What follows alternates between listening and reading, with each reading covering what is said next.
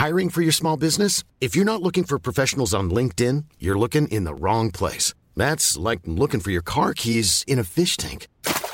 LinkedIn helps you hire professionals you can't find anywhere else, even those who aren't actively searching for a new job but might be open to the perfect role. In a given month, over 70% of LinkedIn users don't even visit other leading job sites. So start looking in the right place. With LinkedIn, you can hire professionals like a professional. Post your free job on linkedin.com slash people today.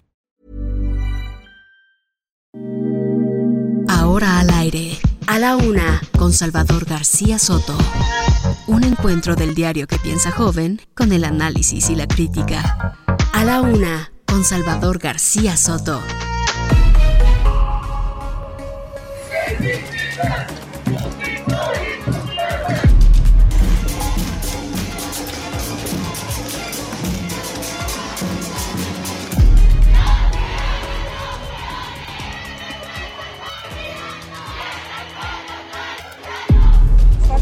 Te voy a dar un ejemplo. Gano menos de lo que gana un diputado federal, compañero. Exactamente. Fuiste diputado federal. Yo gano menos de trabajar pero mira, diputado. porque salimos a la Exactamente. esto Ya, deja, deja. Fuera, fuera. Mi felicitación al Congreso de la Unión por garantizar libertades e impedir que el INE utilice el pretexto de la veda para callar las voces que están apoyando al presidente de la República. Viajes para los que tienen recursos desde Polanco hasta el aeropuerto, en helicóptero, taxi aéreo.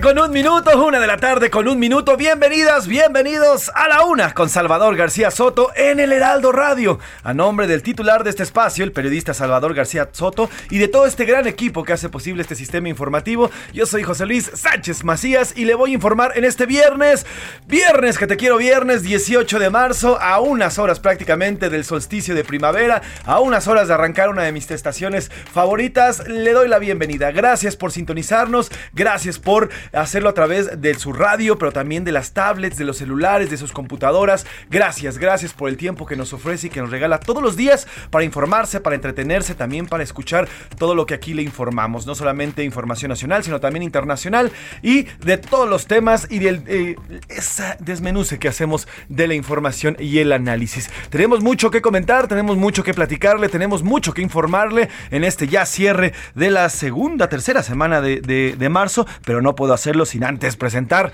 como todos los días, a mi querida productora, conductora y amiga Priscila Reyes. ¿Cómo estás, Pris? Feliz de que es viernes, Gracias, querido Dios, sí. José Luis, queridos radioescuchas, ¿cómo están? Oigan, qué bueno que están con nosotros porque ya bien lo decía José Luis, tenemos muchísima información y hoy cerramos la semana musical que fue homenaje a los años 80. Estuvimos poniendo y recordando muchas canciones sobre esa década de todos los idiomas, ¿eh? Hemos tenido inglés, italiano, hemos tenido por ahí francés y también español, así es que no se pierde el día de hoy porque va a bailar al ritmo de los 80. Como debe de yes, dirían por ahí, porque es viernes, hay que alegrarse, hay que cerrar, porque además es un viernes de puente. Hay puente, hay fin de semana largo para muchos. La ciudad incluso ya se ve un poco vacía de la gente que está saliendo. Tenga usted mucha precaución si va a tomar carretera en las próximas horas. Cuídese, maneje con cuidado, descanse, no beba si va a salir a manejar. Las principales carreteras, Claro. si vemos a las salidas, tanto a la que está en Querétaro, Pachuca, como la de Tlalpan, que va hacia eh, eh, Cuernavaca y, y Acapulco. Y algo fundamental, creo que hace mucho que no veo, fíjate, campañas de gobierno, eh, Jay, respecto a esto, pero antes habían muchas campañas que te decían esto, si va usted a, ma- a manejar en carretera, descanse bien y cheque sus llantas, cheque el aceite, Exacto. etcétera.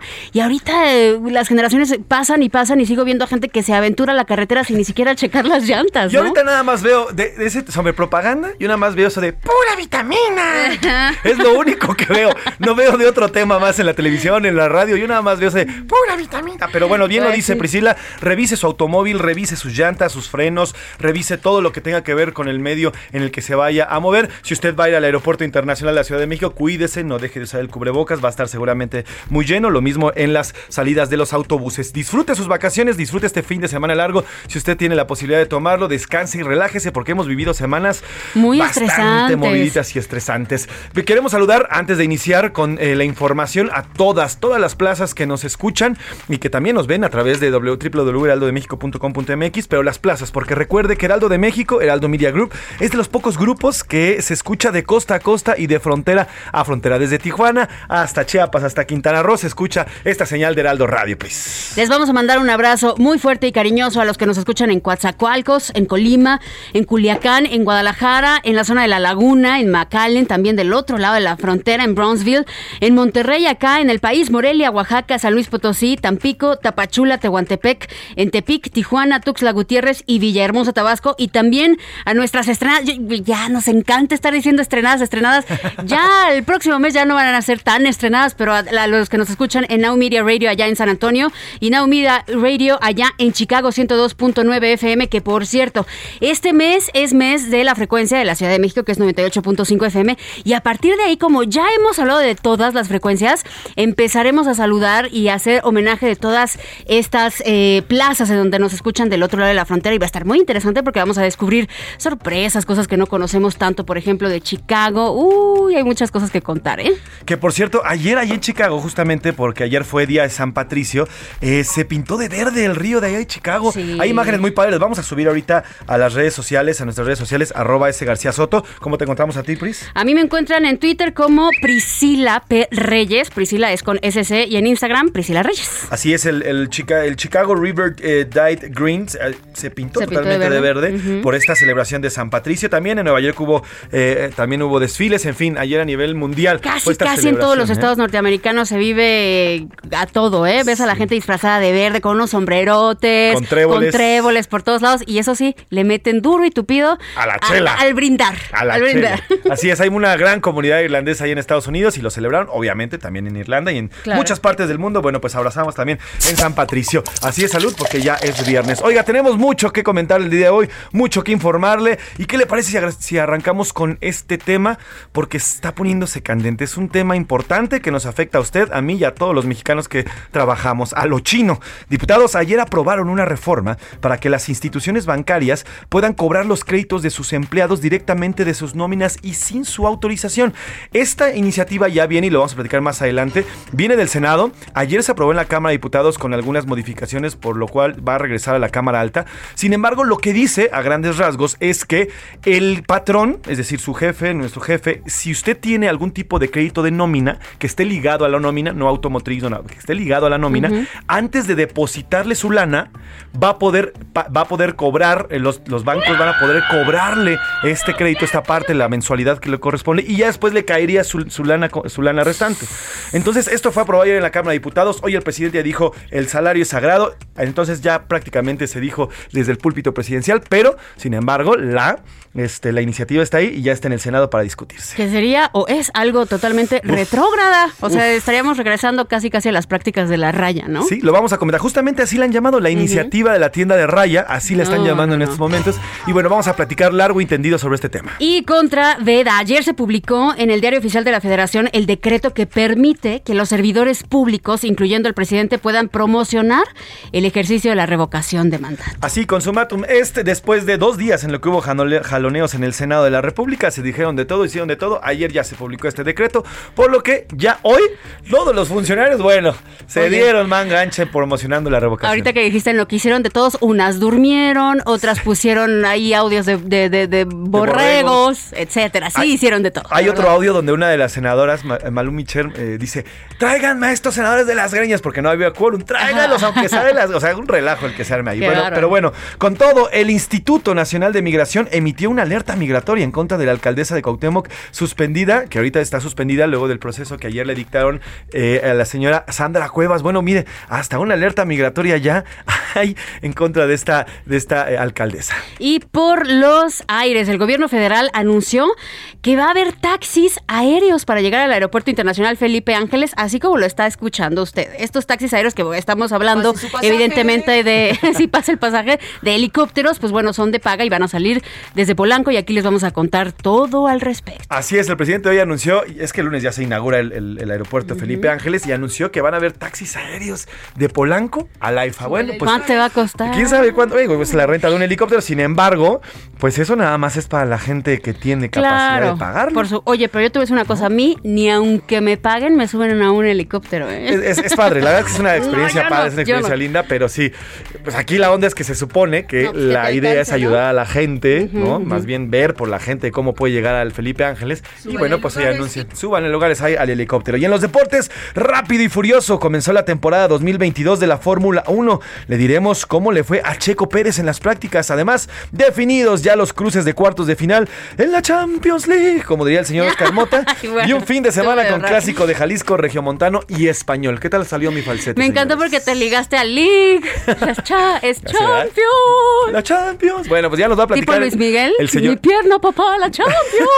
Así. Así, bueno, pues así empezamos con toda esta información. Además, tendremos la música, el entretenimiento. Platicaremos de todo lo que vaya surgiendo a lo largo de estas dos horas que tenemos de programa. Iremos a las ciudades, a las principales ciudades de nuestra República Mexicana, a los estados. En fin, le tenemos mucho, mucho por contar, mucho por platicarle e informar y también de entretenerle. Sin más que decir, arrancamos con la pregunta del día, porque como siempre le digo, este programa a la una con Salvador García Soto es nada, absolutamente nada, sin usted. Esta es la opinión de hoy. Oigan, y arrancamos con, con la- a las preguntas. Vamos a hacerles dos preguntitas, Sí, ¿no? Porque es fin de semana y vamos a agregar ahí una cosa rica. Bueno, arrancamos primero con el Congreso está por aprobar ya esta iniciativa que han llamado las tiendas de raya, con lo que se va, si se aprueba esta ley, pues antes de pagar el salario íntegro a los trabajadores, se lo comentábamos y se lo vamos a comentar más a detalle a continuación, pues el empleador primero le va a pagar al acreedor de los préstamos relacionados con la nómina y lo que sobre ya se le, se le va a depositar al empleado. ¿Usted qué opina de iniciativa que la verdad está, está de miedo? Por no decir otra cosa. A, un robo, el salario de los trabajadores es intocable. B, es una buena medida. Los bancos pierden mucho dinero por la morosidad de pagos. C, es un abuso. Cobran a lo chino. Ahí usted contéstenos lo que usted opina. Y otra pregunta más, esta es más tranquila, es una pregunta rica, relajada para viernes. Este domingo, en punto de las 4 con 33 minutos, 4 de la tarde con 33 minutos, va a comenzar la primavera ya con este solsticio. Supuestamente muchos creen que se abren portales energéticos, eh, eh, muchas cosas. No te rías, José No, no, no, no, no, está bien. le- no, no, no, a lo que voy es que sí, tienen- hay muchas, muchas personas que piensan, incluso parte de nuestra, de nuestra mitología azteca y demás, pensaban y tenían estas ideas. De las de Sí, todo el mundo, todos coinciden con este tipo de, de cambios que hay siempre con solsticios de verano, so- solsticios de invierno. Y entonces, ¿usted qué prefiere? A ver, ya, la pregunta del millón. La primavera, el calorcito, los colores, ve el invierno, me gusta más frito, cualquiera de las dos, de las otras dos estaciones, que también el otoño es una, una maravilla, y me da igual, me da igual, me da igual, me da igual. Espero que no. Tú que eres Team Invierno, ¿va? Yo soy invierno, pero disfruto muchísimo los colores de la primavera. No el calor, pero los colores me fascinan. Yo soy Team Primavera. Yo aquí soy Team Primavera, Ruf. Team Primavera. Frío también. Eso, Ruf. Ivancito. Frío. Eso, Javo. También frío. Uy, soy el único que aquí es caluroso. Bueno, pues. Dice, usted híjole, opine, Javi, opine yo con creo, nosotros, yo por creo favor. que eso está pintado de pura este mentira. Javi siempre se está muriendo de frío. Pues, Siempre. pues yo soy Team Primavera y estoy feliz porque este sábado, este domingo ya vamos a poder disfrutar de esta primavera. Y sí, en, en efecto, hay un recambio al final, todo es energía. sí. eh, pasamos de sufrir, bueno, la verdad es que este invierno no estuvo nada, nada sufrido, pero pasamos de vivir eh, tempora- eh, temperaturas bajas a un- a una serie de colores, de aromas, de frutas, de bebidas, de, de temperaturas y todo eso es energía, que al fin y al cabo influye en nuestro, ánimo, en nuestro estado de ánimo, en nuestra forma de ser, en cómo es. nos movemos y cómo nos seguimos. Así que ahí están las preguntas. El teléfono, Pris. El teléfono es 55 18 41, lo estoy diciendo lento, ¿eh? 55 18 41 5199. Ahí nos pueden mandar un mensaje de texto, pero también de voz. Nos encanta escucharlo. Y si usted nos manda de voz, de verdad que ponemos un mensaje, a menos que no traiga groserías, insultos, porque aquí no promovemos la violencia. Le mandamos un fuerte abrazo, mándenos un mensaje porque queremos saber qué opina. Aquí esperamos todos sus mensajes y voice notes. Y, sin nada más que decir, ¿qué le parece si vamos al resumen informativo? Por fin. Después de 20 meses, Aeroméxico formalizó su salida del capítulo 11 de la ley de bancarrota en Estados Unidos, con lo que hoy está valorada en 2.564 millones de dólares. Uno más. El fabricante de neumáticos francés Michelin suspendió sus operaciones y exportaciones en Rusia, convirtiéndose en la más reciente empresa en paralizar sus actividades en aquel país. Histórico. La intensa actividad del SAT detonó 59.562 nuevos adeudos fiscales en enero, cifra 222.1% superior a la de igual mes de 2021 y la más alta que se haya registrado desde 2016. Bajo la lupa. El zoológico de Chapultepec abrió una investigación científica para determinar las causas de muerte de dos lobos mexicanos jóvenes ocurridas este fin de semana. Otra vez. China anunció la liberación de miles de camas de hospital para recibir a pacientes con COVID-19 en medio de una quinta ola de contagios que ya ha confinado a millones en aquel país.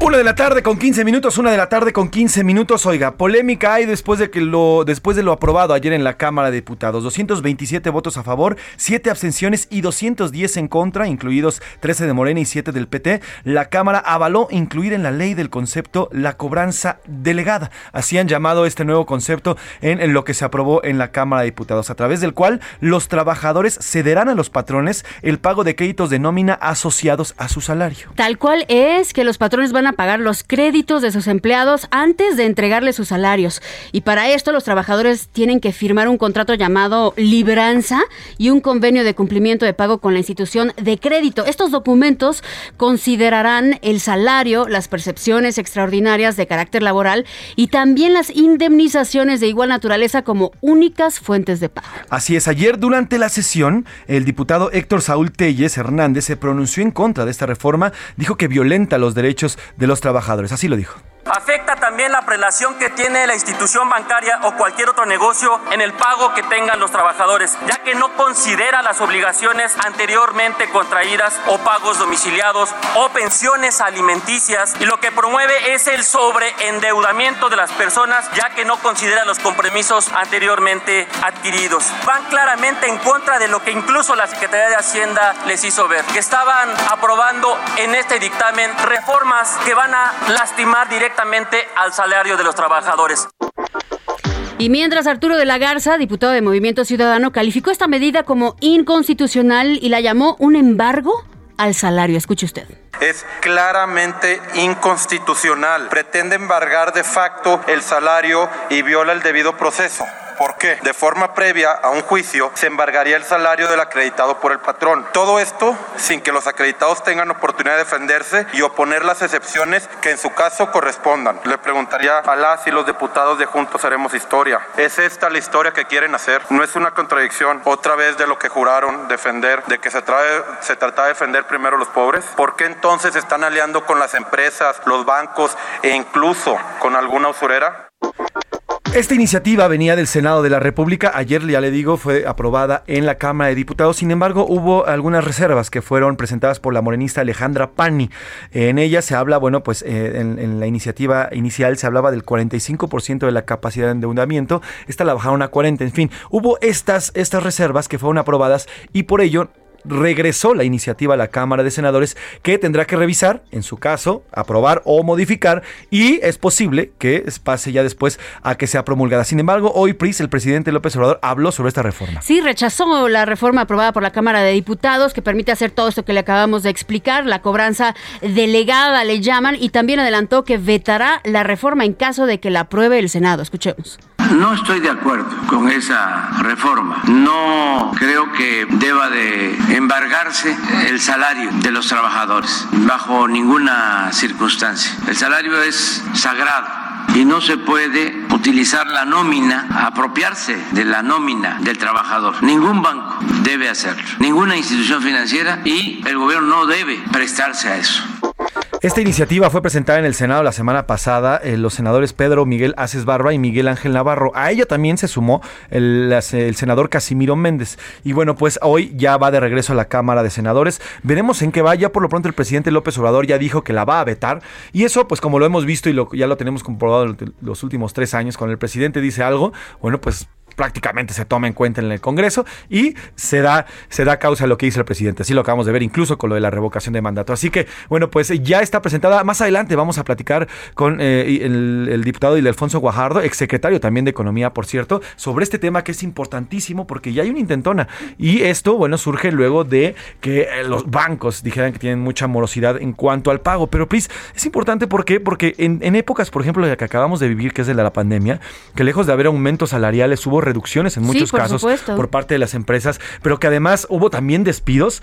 Bueno, el y que no hubo apoyo. Y que además en medio de esto, Pris, cuando estás tú chambeando, de repente se te enferma un familiar, te enfermas tú mismo y no tienes con qué pagar. Imagínate que tú ganas 10 pesos y de repente el patrón te dice, oye, pues nada, te voy a pagar 7 porque ya 3 se fueron a, este crédito que tienes de nómina que pediste por tal cosa. Entonces, imagínate en un tipo de emergencia en la que estamos todavía, que seguimos inmersos en una crisis que no nos hemos podido recuperar en el tema salarial que nos quiten la lana de nuestro salario es de verdad, yo, yo lo veo así, un despropósito.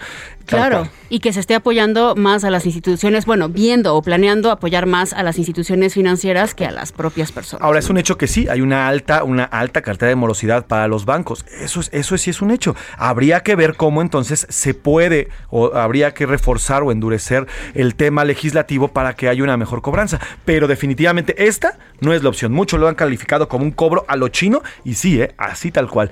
Antes de que te llegue tu lana, imagínate, imagínate que te llegue menos. Bueno, pues platicaremos. Un revolucionario, así. Tal Exactamente. Pues ya más adelante platicaremos de este tema que es importantísimo y bueno, pues esperemos que no pase como ya dijo el presidente. Por lo pronto, en otro tema, pero también que tiene que ver con el Congreso, la tarde del jueves publicaron ya en el diario oficial del, de la Federación el decreto con el que cualquier funcionario público podrá difundir o hablar de la consulta de revocación de mandato. Esto va desde presidentes municipales hasta el presidente López Obrador. Y lo están publicando publicando cuándo? A solo unos días de este ejercicio que va a ser el próximo 10 de abril. Quiere decir que tanto el presidente López Obrador como legisladores de Morena, por ejemplo, van a poder promover la consulta sin que represente alguna sanción por realizarse durante esta veda electoral y precisamente durante una maratónica jornada en el Senado, ya lo comentábamos, Morena y sus aliados impusieron mayoría con 67 votos a favor eh, contra 34 de la oposición para aprobar este decreto. Y mire, justamente se da, independientemente del 10 de abril que ya está muy próximo, estamos prácticamente a 20 días, se da a tres días de la inauguración del, aeropuerto Felipe Ángeles, en el cual hasta antier, pues nada más iba a ser una inauguración, digamos, pues un tanto tibiezona un tanto escondida. Ahora ya le van a poder pegar con bombo y platillo a esta, a, esta, a esta inauguración. Uno de los argumentos de la bancada morenista fue que el INE quiere que fracase la consulta de la revocación de mandato por la poca difusión que se le ha dado en medios de comunicación. Y en la mañanera, eh, desde Veracruz, el presidente López Obrador celebró el decreto que permite promocionar esta consulta de revocación de mandato a los servidores públicos sin las sanciones en la veda electoral. Reiteró también sus ataques pues al INE y señaló que conspira contra la democracia. Aseguró que si impugnan el decreto y la Suprema Corte de Justicia de la Nación lo suspende, va a acatar la resolución. Escuchemos. Celebro la aprobación de esta reforma porque tiene que ver con la democracia, que va más allá de las banderías partidistas o de las fobias y qué bien que ahora se hace esta reforma para que todos podamos hablar de esta consulta. Pues así, así todo el mundo va a poder hablar y bueno, pues eh, una ley que ellos mismos aprobaron hace cerca de año y medio, dos años, hoy la modifican en fast track, hoy la modifican pues porque creo son presidente las que usted diga, las que usted se le ocurra. Y mientras tanto, sobre el tema, ayer el consejo, el consejero presidente del INE, Lorenzo Córdoba, calificó de triste espectáculo esta aprobación. Estamos viendo un triste espectáculo en el cual la mayoría que aprobó esa reforma constitucional y que aprobó la ley está tratando de, a medio partido, a medio juego, a la mitad de la revocación de mandato, introducir un cambio de interpretación respecto de lo que ellos pusieron en la ley. Y se dice acusando que el INE está tratando de ser censor e impedir la participación de los funcionarios públicos e impedir la participación de los partidos políticos. Cuando esa prohibición se estableció por las mayorías que hoy están vigentes en la propia legislación y que son los primeros que se dieron cuenta probablemente de lo absurdo de esas normas, pero ellos las pusieron y son normas vigentes y hoy sistemáticamente las están violando y ahora tratando de cambiar las reglas del juego que en realidad pues, pues nunca hubo esta, pues esta veda, digamos, lo, lo, hemos visto y aquí se lo hemos reportado, en la Ciudad de México y muchas ciudades en toda la República Mexicana estuvieron tapizadas en las últimas dos semanas de espectaculares, gente con, en, en, carros con panfletos y demás apoyando esta revocación. Entonces, bueno, pues parece que hubo todo un circo al respecto y bien lo dice el, el, el consejero presidente, pues es como estuvimos en un partido y que, que se acabaron los fuera de lugar y ya, se les ocurre y a mitad del partido lo cambian. Así está el tema de la revocación. Pero vamos a ir a una pausa, Pris, con música. Vámonos con algo de 1987, el álbum Whitney. Esta mujer, Houston, decía que quería bailar con alguien. ¿Se apuntan? I wanna dance with somebody. Vamos a bailar y regresamos aquí en A la Una.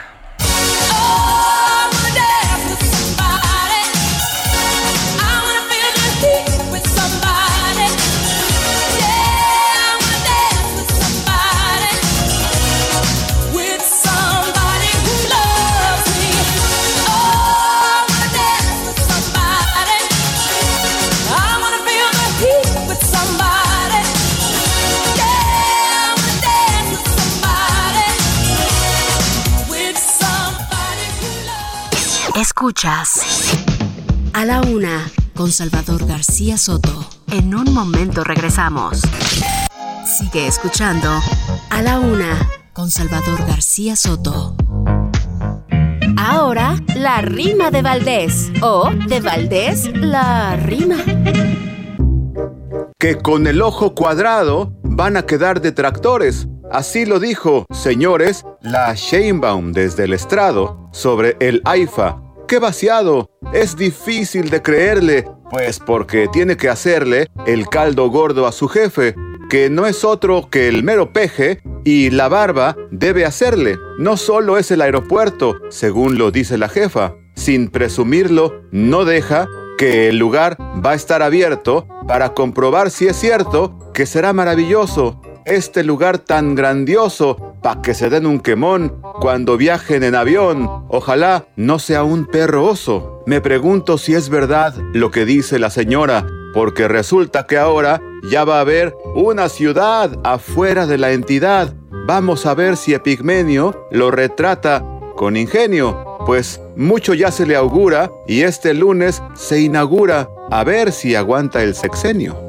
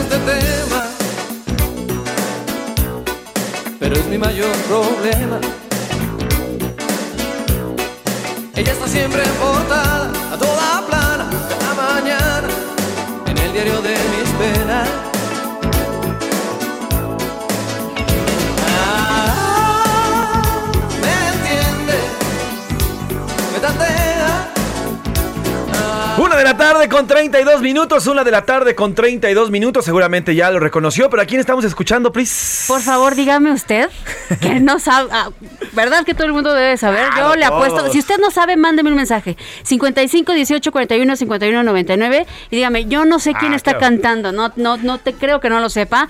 Bueno, estamos escuchando Chica de Humo a Emanuel.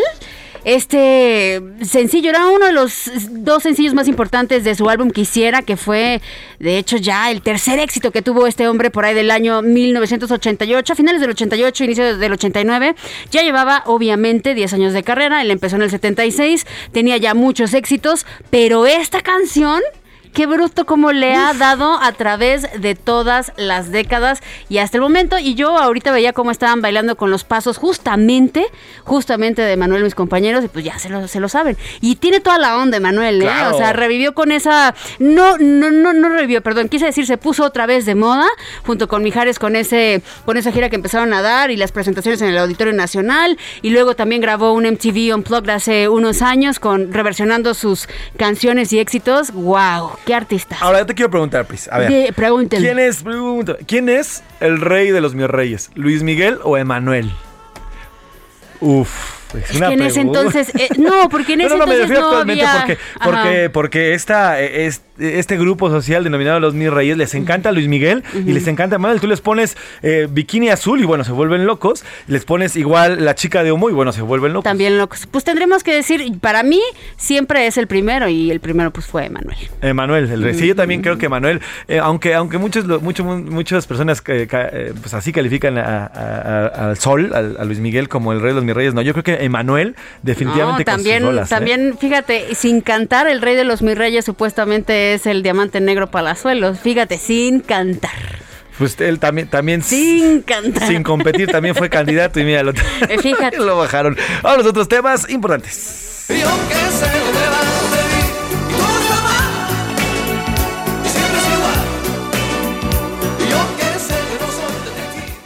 A la una, con Salvador García Soto.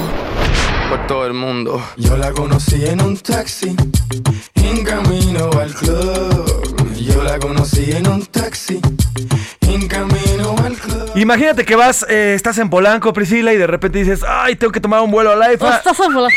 Ajá, ajá. Súbale, súbale, lleva lugar el helicóptero. Imagínate que vas en helicóptero, Aeropuerto Internacional Felipe Ángeles se desde recorre Polanco. para atrás, por favor. A ver, no puede comerse torta de huevo encima de por favor. Bueno, pues el presidente López Obrador reveló que habrá empresas que presten el servicio de taxi aéreo en helicóptero para trasladarse de Polanco a la Ciudad de México, en- aquí en la Ciudad de México, al aeropuerto Felipe Ángeles en el Estado de México y que van a inaugurar el próximo lunes. Así lo dio a conocer hoy el presidente este servicio de taxis para llegar a la IFA. Viajes para los que tienen recursos desde Polanco hasta el aeropuerto en helicóptero, taxi aéreo, casi los van a bajar en sus departamentos. Son concesiones particulares. Hay quienes pidieron hacer este servicio. ¿Cuánto tiempo vas a hacer?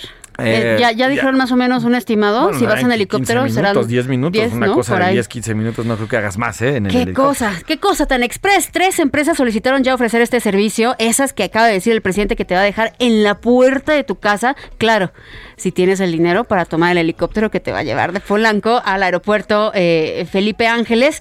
Y quisieron estas tres empresas. Así es, nosotros no lo tenemos.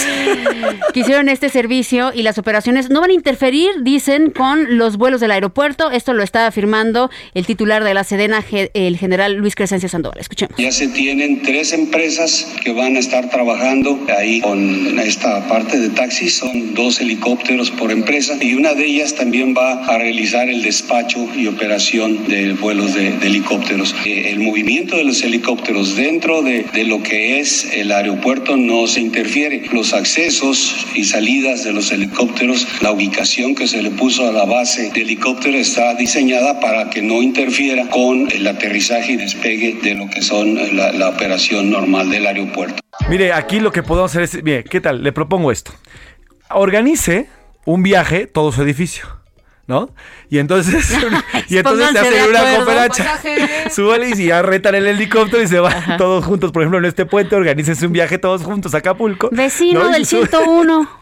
¿No Oye, quieres venir conmigo no, Falta el horror. del 103, ¿qué onda? Que se apure. Y bueno, pues esto es un poco, es un poco extraño porque eh, la verdad hoy lo, hoy lo probé y hoy lo, lo da a conocer el presidente, pero, por ejemplo, hay cosas también raras que los Ubers o los Ujú, Cabifys o los Didis no van a poder entrar por ti al, al aeropuerto internacional Felipe Ángeles. O sea, no te van a Van a poder tener un a ti. lugar específico. No, no, no, ni siquiera eso, no pueden entrar.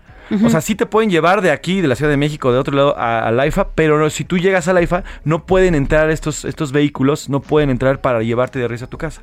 Entonces, o sea, sí va a haber como helicópteros para, para quien pueda pagar, pero no puedes eh, utilizar estos taxis de aplicación para, para cuando llegues a la IFA, pues está como... Que seguramente como en algún momento raro. le tienen que abrir una, una eh, zona a este transporte porque lo hablábamos aquí la otra vez.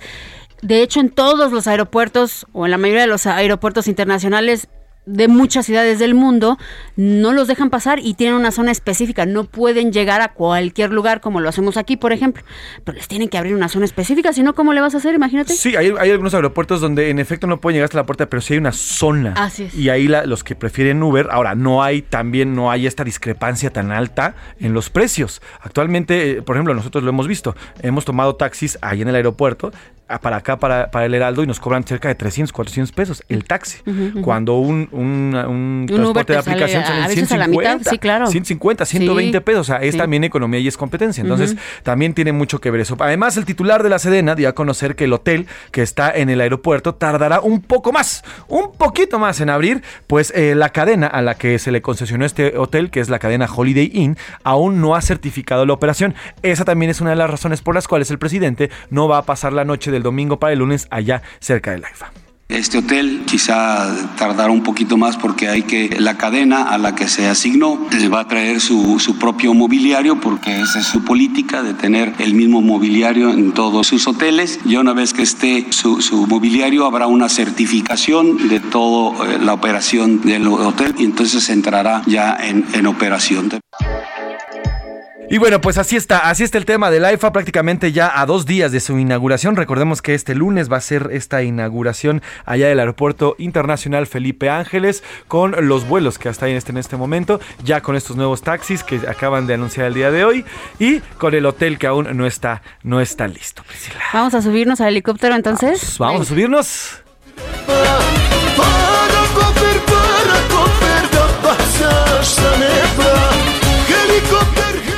Y así en helicóptero, nos vamos a otro tema. A la una, con Salvador García Soto. Vamos hasta Monterrey, Nuevo León, Pris, porque hay información de Jaime Rodríguez Calderón, el Bronco. De su salud específicamente, y esto es algo, nada más es como por comentarlo, igual no voy a decir que esto sea lo que siempre me ponen ahí, misterios secretos X ni nada, pero cuando se entra a la cárcel, curiosamente, pero inmediatamente la salud se agrava cuando alguien importante entra a la cárcel. Algo sucede o en el riñón, o en la panza, o en el corazón, o en la presión, o lo que sea. Pero bueno, el exgobernador de Nuevo León, Jaime Rodríguez el Bronco, es y el que ya está internado en el penal 2 de Apodaca, pues recibió una visita médica por una posible infección en el tracto digestivo. Así, Así- lo están anunciando. Así lo reveló el exsecretario de Salud Estatal, Manuel de la O, quien acudió a realizar una visita al centro penitenciario anoche. Recordemos que eh, este secretario, Manuel de la O, eh, era el secretario durante el gobierno, el secretario de Salud durante el gobierno del el gobernador, ex gobernador, el eh, Bronco. Pero vamos hasta Monterrey, Nuevo León, con Daniela García, nuestra corresponsal en esta entidad, que nos cuenta de qué va, porque ayer por la noche llegaron los médicos, eh, llegaron el, el personal de salud para atender al ex mandatario. Buenas tardes, Daniela. ¿Qué tal? Muy buenas tardes. Pues sí, el exgobernador de Nuevo León, Jaime Rodríguez Calderón, quien se encuentra internado en el penal 2 de Apodaca desde el martes por la tarde, recibió ayer por la noche una visita médica por una posible infección en el, tra- en el tracto digestivo. Esto lo dio a conocer el exsecretario de Salud en el Estado, Manuel de la Boca Vasos, quien acudió a realizar una visita a este centro penitenciario la noche del jueves que pues es la tercera, la tercera que pasó el, el exmandatario en el penal. Ingresó a este centro acompañado por otro doctor y ahí el titular de salud en la entidad reveló a los medios de comunicación que Rodríguez Calderón se encuentra bien y tranquilo, pero con algunas complicaciones médicas que no ponen en riesgo su vida. Detalló al salir de esta revisión que duró poco más de una hora que se trataba de un cheque de rutina, ya que el exmandatario tiene como antecedentes importantes hipertensión arterial y diverticulitis, que explicó es una inflamación de los divertículos que se encuentran en el colon, por eso llegó acompañado de un gastroenterólogo. Mencionar de la Cavazos es pediatra, por eso llevó a un especialista en este sentido. Mencionó que el exmandatario se encuentra bien de salud y tranquilo, pero pues sí estarán revisando eh, el caso de esta in- inflamación que tiene en el colon. Sin embargo, pues también mencionó que pa- pasó a saludarlo como, como es su amigo, porque pues bueno, no solo fue exfuncionario durante su administración durante seis años, también fue su coordinador de campaña cuando estuvo eh, contendiendo por la gubernatura del estado y lo que sabemos es que han sido amigos desde hace bastantes años. De esta manera, pues se da una actualización de la salud del exmandatario y también de la Boca Vasos se convierte en el primer exfuncionario en visitar al exgobernador Jaime Rodríguez Calderón en el centro penitenciario, pues desde que estaba recluido ahí desde el martes por la tarde, cuando fue detenido por la Fiscalía Especializada en Delitos Electorales. Interesante. Hasta ahora entonces se reporta como estable el exgobernador allá en Apodaca, ¿verdad? Es la información que tenemos, están eh, pues valorando su salud, este problema que tiene. Decía anoche el ex- exsecretario de salud que no hay razón de moverlo a algún centro o a alguna clínica médica, ya que se encuentra bien, pero sí se encuentra bajo observación de los médicos. Brevemente te pregunto, Dan, ayer se vio al gobernador, al actual gobernador Samuel García por acá, por la Ciudad de México, en la Fiscalía ya Federal de Delitos Electorales. ¿Qué se sabe al respecto? Incluso subió una foto en sus redes sociales. Lo único que sabemos es que subió esta fotografía, nos pues se, se, aluye- se puede intuir que estuvo ahí pues revisando el caso que recordemos él fue quien interpuso la denuncia ante la. Fiscalía Especializada en Delitos Electorales de Nuevo León que finalmente pues terminó con la detención del exgobernador sin embargo pues no ha hecho comentarios de qué fue lo que se trató de esta reunión hasta este momento Pues estaremos pendientes y dándole seguimiento al tema. Daniela, te mando un abrazo, Daniela García, corresponsal allá en Monterrey, Nuevo León. Buena tarde. Gracias, Dani. Muy buenas tardes. Bueno, pues eh, esta visita también, eh, digo, la, acuérdense, en la, en la política no hay coincidencias y la visita de Samuel García también se da un día y medio, dos días después de que el presidente dijera que se trataba de un tema local, un tema electoral local ahí en Nuevo León. Entonces, ahora se vio ayer al gobernador Samuel García en la fiscalía, pero ya federal. No hay coincidencias en la política. Vamos a otro tema. A la una, con Salvador García Soto. Oiga, y arrancábamos este espacio con este decreto que ayer ya se publicó en el diario oficial de la Federación y con el cual le permite a todos los, a todos los funcionarios, las y los funcionarios, incluido el presidente de la República, hablar de la, de la revocación del mandato, de esta consulta popular por revocación de mandato, algo que estaba prohibido por una veda que concluía un día antes de este, de- del 10 de abril, cuando se va a realizar esta revocación. Y para hablar del tema, y me da mucho gusto y le agradezco que nos tome la llamada en este viernes, gracias a la exconsejera electoral Pamela San Martín por tomarnos esta comunicación. Buena tarde, exconsejera. Buenas tardes, José Luis Priscila, qué gusto estar con ustedes. Saludos a su auditorio. Al contrario, gracias por su tiempo. Exconsejera, quiero arrancar la entrevista preguntándole, pues, ¿cuál es, eh, cuál es su reacción a esta modificación que se hace prácticamente en fast track entre dimes y diretes del Senado y ante una práctica, pues, prácticamente una petición tácita del presidente López Obrador para modificar esta ley que ellos mismos aprobaron hace algunos, hace por lo menos año y medio. Creo que es importante para poder eh, eh, cuadrar esto, ver un- verlo un poco en contexto. ¿Y a qué me refiero por verlo en contexto?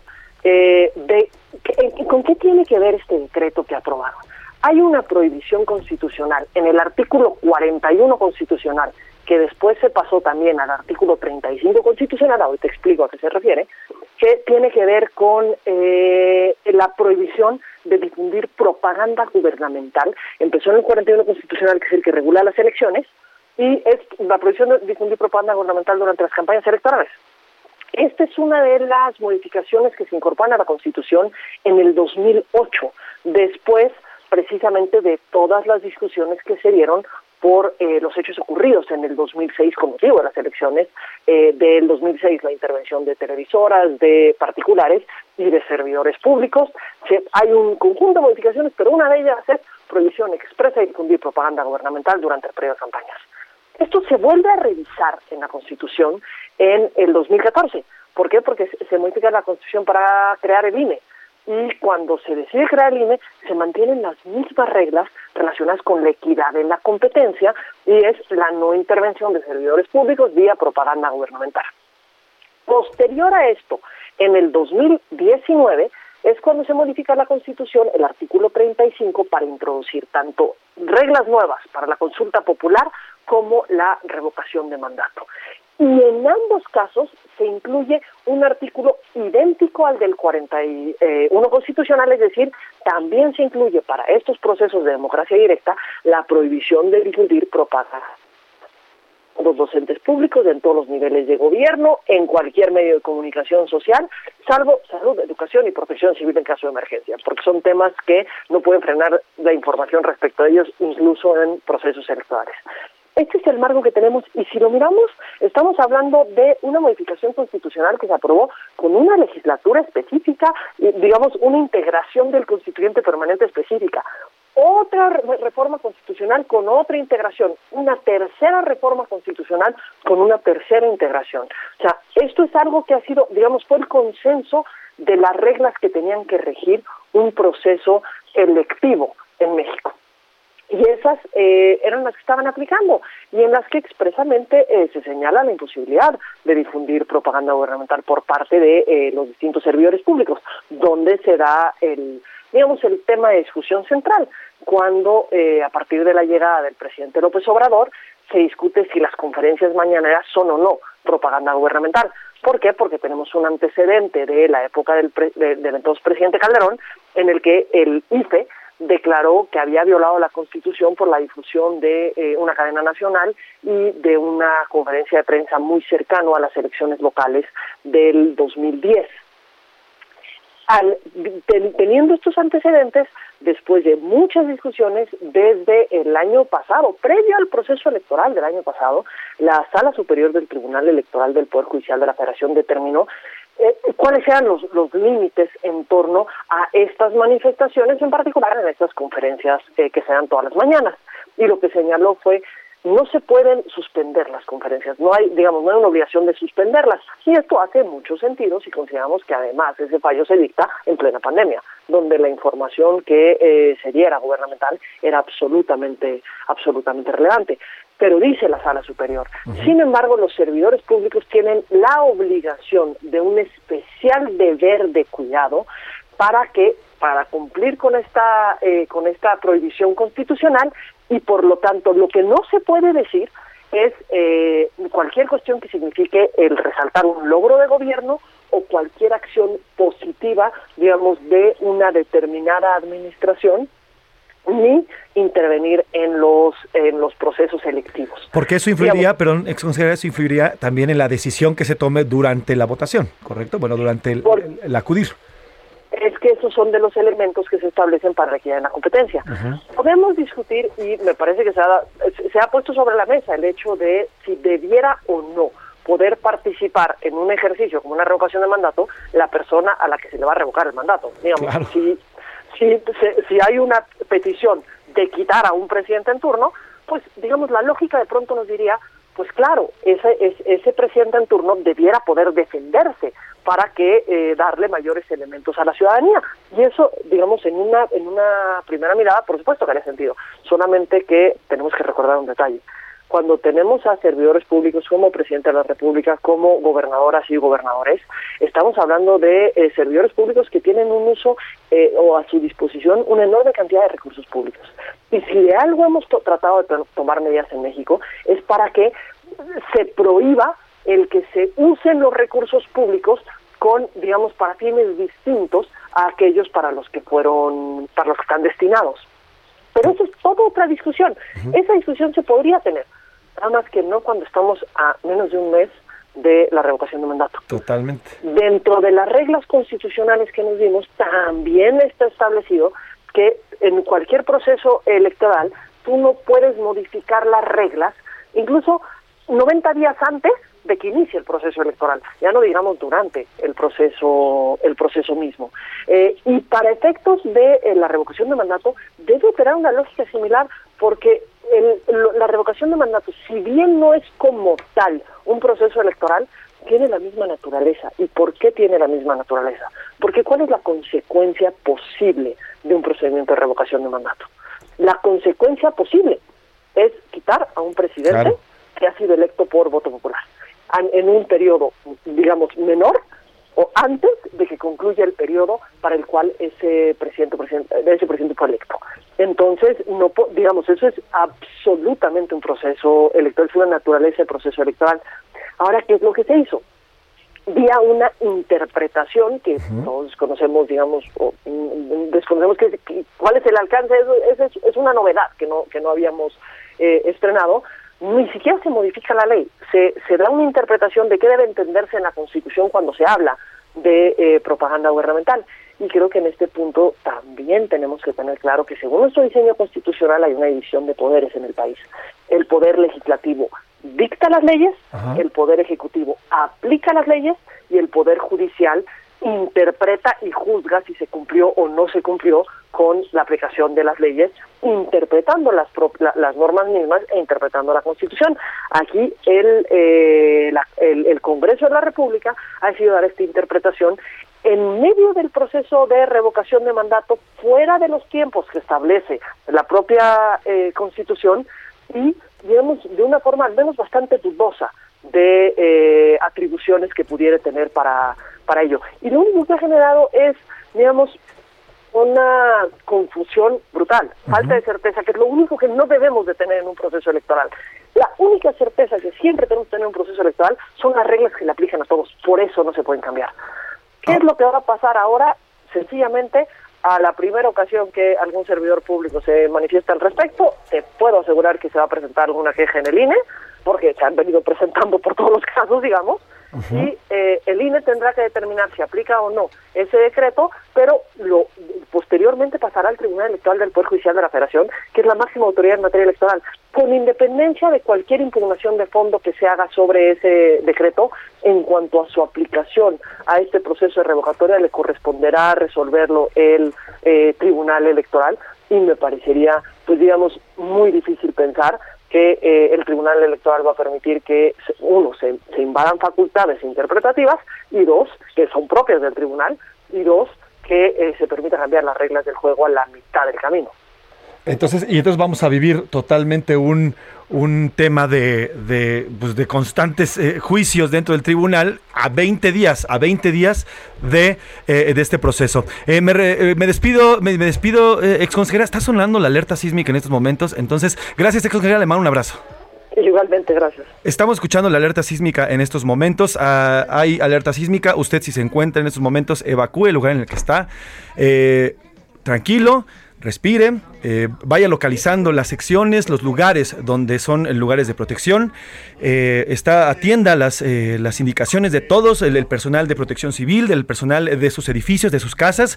Vamos a continuar aquí en, en, transmitiendo para informarle totalmente. Vamos a hacer un seguimiento puntual de este sismo. Hasta ahorita no se percibe sismo alguno, hasta ahorita todavía no se alcanza a percibir, pero la alarma sísmica está sonando aquí en la Ciudad de México. Vamos a ir informarle poco a poco. El sismológico, el sismológico nacional ha reportado eh, si existe. Vamos a ir a las calles también de la, de la República y aquí de la capital. Por lo pronto todavía no hay información al respecto, solamente que la alarma sísmica está sonando aquí en la capital. Eh, le recuerdo, son la una con 55 minutos. Apenas se piensa a medio percibir un pequeño movimiento. No hay, eh, es muy leve. Se siente, se siente un poco. Usted tran- tranquilo. Eh, eh, vaya a los lugares de protección, ya le repito, vaya a, los, eh, a las estructuras que eh, en sus edificios, en sus trabajos, se han indicado, se han indicado como tal, eh, y vamos a seguir eh, pendiente de la información. Ya hay un protocolo de protección, también la Ciudad de México se está lanzando y hay un recorrido. El Sismológico Nacional no ha reportado todavía el preliminar, que es lo que normalmente hace con este tipo de emergencias. Se siente, le digo, apenas es perceptible. Aquí en el Heraldo, que ya está totalmente evacuado, eh, se piensa, medio ven en las lámparas que se comienzan a mover, pero eh, afortunadamente es algo, es algo leve y es algo que se está apenas percibiendo. Vamos a revisar eh, las cuentas del Sismológico Nacional. Es en la posible zona del epicentro, ya comienza a fluir la información. Guerrero sería la, posible, eh, el, epicentro de este, de este sismo, ya le digo. Eh, sería el segundo que vivimos en este año. El segundo, el primero lo vimos el primero de marzo. En Acapulco ya están reportando que existe y sí se sintió, sí se sintió fuerte este sismo. Vamos a ir con nuestros corresponsales allá a ver si me ayudan eh, Lau y, e Iván con eh, Carla Benítez que está allá en Acapulco Guerrero. Aquí en la Ciudad de México se alcanzó a percibir. Vamos a ir también con nuestros compañeros motorreporteros. Ahorita Augusto Atempa también nos va a ayudar para hacer el enlace con todos nuestros compañeros motorreporteros. Por lo pronto le repito, acuérdese, no grito, no corro, no empujo. Vaya hacia las zonas de seguridad. Si usted tiene la posibilidad, evacúe el edificio en el que está, la casa en la que se encuentra. eh, tome su cubrebocas, guarde su, su sana distancia. Vaya a la zona de seguridad, ya sea que esté dentro de las instalaciones donde se encuentra o fuera de las instalaciones donde se encuentra. eh, tome todas sus debidas precauciones. eh, si usted tiene a la mano algún tipo de papel, bueno, pues tómelo también. Y resguárdese en las zonas de protección. Es un sismo leve, es un sismo tranquilo, pero ameritó una eh, eh, el que se activaran las alertas, las alertas sísmicas aquí en la Ciudad de México. Algunos edificios públicos, ya estamos viendo imágenes, algunos edificios públicos, sobre todo en la zona centro de la capital, han sido evacuados, el tránsito ha sido detenido en, en- en insurgentes, estoy viendo imágenes. También en la plancha del Zócalo, eh, prácticamente eh, todas las personas que trabajan, tanto en Palacio del Ayuntamiento, como en Palacio Nacional, como en el edificio de la Suprema Corte de Justicia, en la Catedral Capitalina, han evacuado los respectivos edificios, están en la plancha del Zócalo Capitalino. Eh, hasta el momento, ya le digo, no se reporta ningún tipo de incidente material o incidente eh, en cuanto a personas heridas o eh, que hayan sufrido algún tipo de afectación. La, al parecer, el epicentro pudo haberse localizado en Guerrero, en el estado de Guerrero, y aún ahí todavía no lanzan la información preliminar. Todavía no existe la información preliminar, pero le vamos a estar informando. Le repito, hace unos minutos se escuchó la alerta sísmica en la Ciudad de México, el posible epicentro en el estado de Guerrero. Ya fueron evacuados evacuados prácticamente todos los edificios en la capital. Estamos viendo la zona centro, la zona sur también. Hasta el momento no nos han reportado. Ahorita nuestro coordinador de motorreporteros, Augusto Atempa, nos va, nos va a informar con nuestros motorreporteros que se encuentran en las calles de la Ciudad de México para estar al pendiente. Le digo, eh, la jefa de gobierno, Claudia Sheinbaum, hasta el momento no ha... Eh, eh, no ha reportado o no ha puesto ningún tweet, ningún tweet en su cuenta, normalmente lo hace. Eh, hasta el momento no se ha dicho nada. Y bueno, pues también veremos las cuentas de Omar García Harfuch, el secretario de Seguridad Ciudadana de la capital, a ver qué es el operativo que normalmente se activa. Normalmente activan el Cóndor, que es este helicóptero que hace un sobrevuelo sobre toda la capital de la República Mexicana. Eh, es este sismo, en cerca de la 1.54 de la tarde sonó la alerta sísmica, ya está la primera información. En efecto, se activó la alerta, sísmica, en punto de la 1.54 en eh, la Ciudad de México, Chilpancingo, Acapulco, Oaxaca, Morelia, Morelia y Puebla. Es donde se habría sentido este sismo. Eh, todavía le digo, no tenemos magnitud exacta, pero la información ya se viene generando. Es un sismo tranquilo, fue un sismo leve, ya no se percibe nada, ya, ya poco a poco van regresando las personas a sus lugares de trabajo, a sus lugares donde se encontraban, a los hospitales, a las oficinas y demás. Vamos a ir a una pausa y le traigo más información al regreso. Escuchas a la una con Salvador García Soto. En un momento regresamos. Ya estamos de vuelta con A la una con Salvador García Soto. Dos de la tarde con un minuto, dos de la tarde con un minuto. Regresamos aquí eh, a la una con Salvador García Soto y ya comienza a generarse información sobre este sismo. Es un sismo que se habría producido en eh, con epicentro en el estado de Guerrero. Eh, también ahí se sintió en Puebla, en Oaxaca, en Morelia, Michoacán. Se sintió este sismo que es de pues de magnitud leve. Todavía no hay un previo. Estamos poniéndonos en comunicación con nuestros reporteros y con nuestros periodistas que se encuentran en, en las calles. Vamos a hacer contacto en este momento momento con la eh, secretaria de Protección Civil de la capital, Miriam Ursúa, que nos tiene información sobre este sismo. ¿Cómo está, secretaria? Buena tarde. Coordinadora, ¿no le escuchamos? ¿Ahí me escucha, coordinadora? Estamos teniendo problemas para comunicar con, eh, con Miriam Ursúa. En cualquier momento vamos a retomar la llamada para, eh, para que nos platique qué es lo que se tiene de información, qué es lo que sabe, qué es lo que se sabe de información hasta el momento sobre este sismo que se sintió hace unos minutos aquí en la capital. Ahora sí, secretaria de Gestión Integral y Riesgos y Protección Civil de la capital, Miriam Ursúa. Buena tarde. Hola, ¿qué tal? Muy buenas tardes. Secretaria, buena tarde. ¿Qué información tenemos al respecto de este sismo? A ver, eh, hasta el momento la información que tenemos es que esto se produjo a las 13.53 de la tarde. Eh, el epicentro fue Acapulco. Estamos ya eh, revisando exactamente, te digo, el punto exacto del epicentro, pero te quiero comentar de que la aceleración tope que hubo en la Ciudad de México fue de 7.8 GAL. Eh, lo cual pues prácticamente hizo imperceptible, te digo, eh, este, este sismo. Eh, donde se dio la mayor aceleración fue justamente alrededor de 100 metros, de la estación de 100 metros, y la magnitud que tenemos del sismológico nacional es de 4.8. Así es, ya en este momento está tuiteando el sismológico 4.8 como preliminar. Ahora, secretaria, ¿hay alguna afectación, algún tipo de, caída de barda o algo que haya pasado en la Ciudad de México que ya le hayan reportado? No, no, no, no. fue de 77. Ok.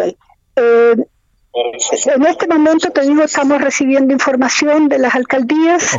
Eh, se está se está siguiendo, te digo, por supuesto, el protocolo que seguimos eh, todas las veces que tenemos estos eventos y hasta ahora no tenemos ningún problema, te digo, en ninguna alcaldía. Tenemos absoluto saldo blanco en la Ciudad de México. Perfecto, saldo blanco en la Ciudad de México hasta este momento, pero los sobrevuelos y revisiones continúan. Secretaria, gracias por estos minutos. La dejo trabajar. Hay que estar atendiendo. Gracias, secretaria.